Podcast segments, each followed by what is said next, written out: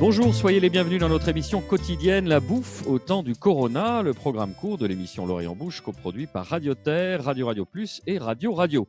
Aujourd'hui, en ce dimanche de Pâques, nous clôturons notre saga agnolesque en apothéose. Le chef Nicolas Brousse va nous initier à l'art subtil d'accommoder les restes de gigot au menu nem et boudin d'agneau.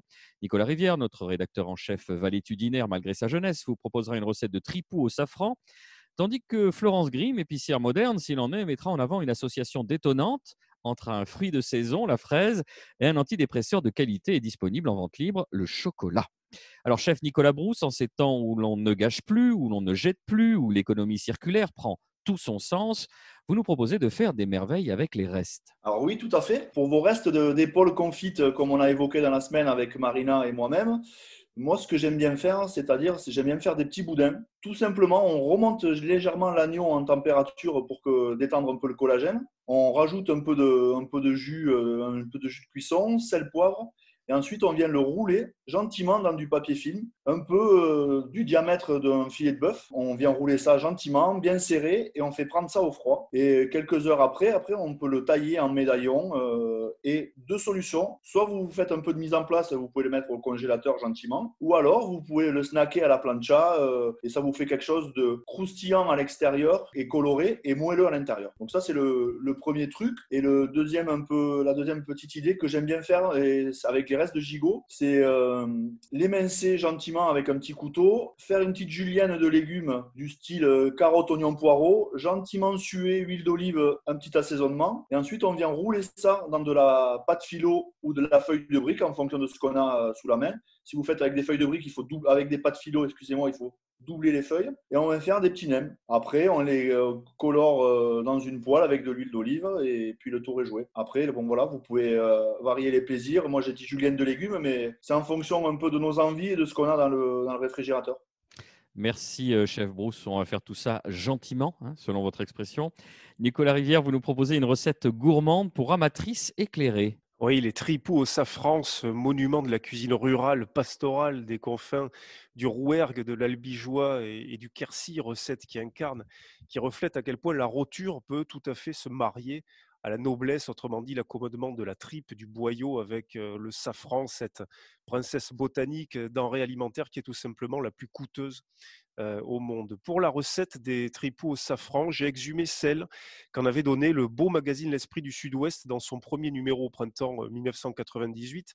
La liste des ingrédients sera indiquée sur notre page Facebook, mais je me borderai à en donner ici le déroulé pour davantage évidemment de fluidité radiophonique. Vous faites donc rissoler vos tripous dans une cocotte bien graissée, bien graissée à la graisse de canard, c'est important. Vous y versez un verre d'armagnac, un demi-verre de vinaigre, celui à base de négrette du vigneron frontonné, euh, Marc Pénavert est évidemment chaudement recommandé.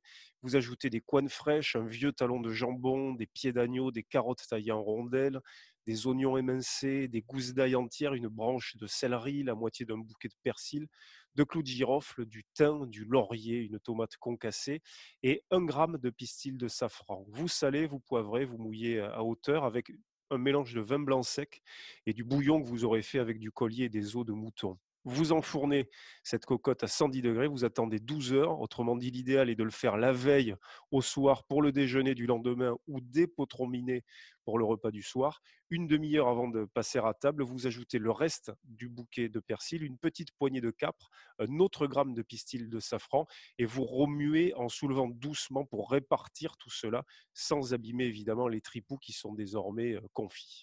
Mia, merci Nicolas. Florence, on termine en beauté avec des fraises et du chocolat pour ne pas broyer du noir.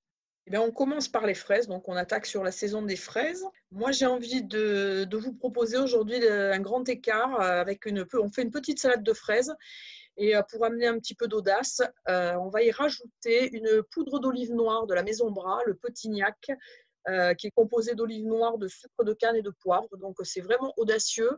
Euh, au dernier moment, on saupoudre ses fraises et voilà, un dessert original. Parce qu'on ne va pas beaucoup voyager, donc on va essayer de voyager un petit peu loin au niveau de nos papilles. Je vous propose de déguster des chocolats qui viennent d'Amérique du Sud.